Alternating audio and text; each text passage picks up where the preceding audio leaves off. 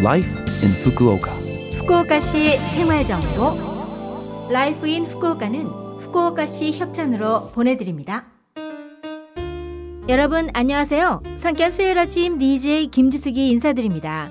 Life in Fukuoka는 후쿠오카시에서 쾌적하고 즐겁게 지내실 수 있도록 여러분께 다양한 생활 정보와 여행 정보를 한국어로 소개해 드립니다. 오늘도 짧은 시간이지만 저와 함께 즐거운 시간 보내시기 바랍니다. 후쿠오카시 생활 정보.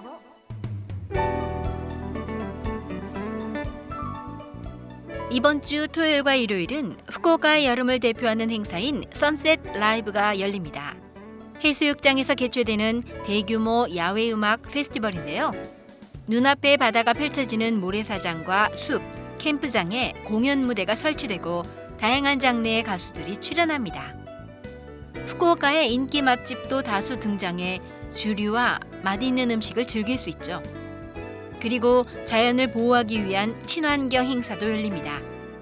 행사장에는 다수의 예술 작품도 전시되고 페인트 아트의 퍼포먼스도 실시됩니다.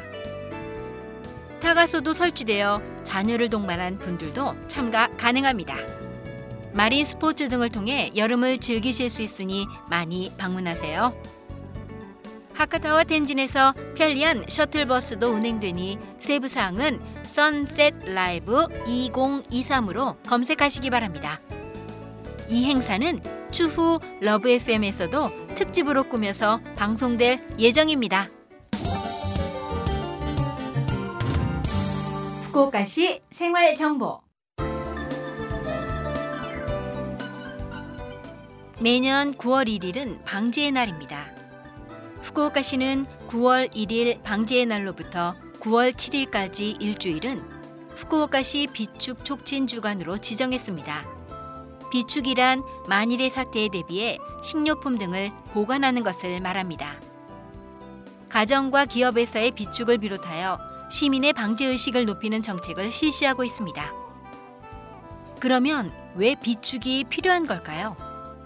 지진이나 태풍이 발생해 살아남은 경우라도 물과 식료품이 없으면 생명을 유지할 수 없습니다.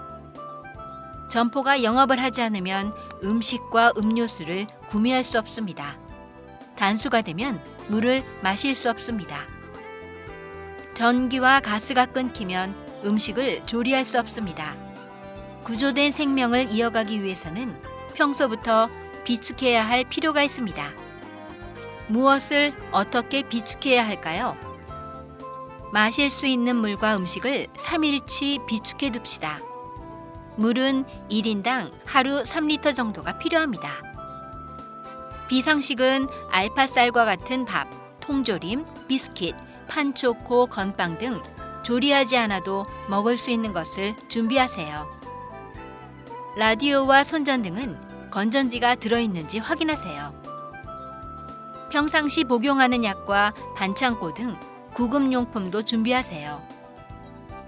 가족 중에 갓난아기가 있는 경우에는 기저귀 등 필요한 물품도 준비하세요.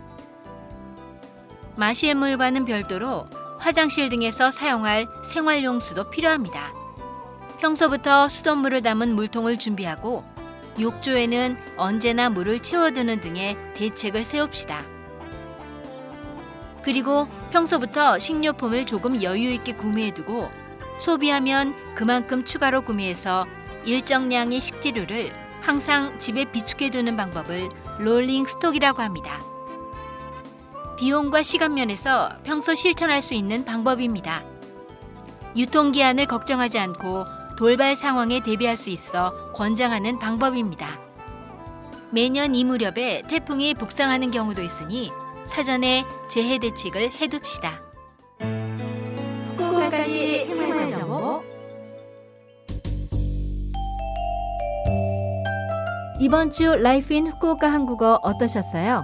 Life in Fukuoka는 팟캐스트로 언제든지 들으실 수 있습니다. 그리고 블로그를 통해 방송 내용을 확인할 수도 있으니 Love FM 공식 홈페이지에 Life in Fukuoka 페이지도 놀러 오세요. 방송에서는 여러분들의 사연도 기다리고 있습니다. 프로그램이나 DJ 김지숙에게 메시지를 적어서 이메일 761골뱅이 lovefm.co.jp 761 골뱅이 lovefm.co.jp로 보내주세요. 자 그럼 청취자 여러분 즐거운 하루 되시고요. 저 김지숙은 다음 주 수요일 아침에 뵐게요. 안녕.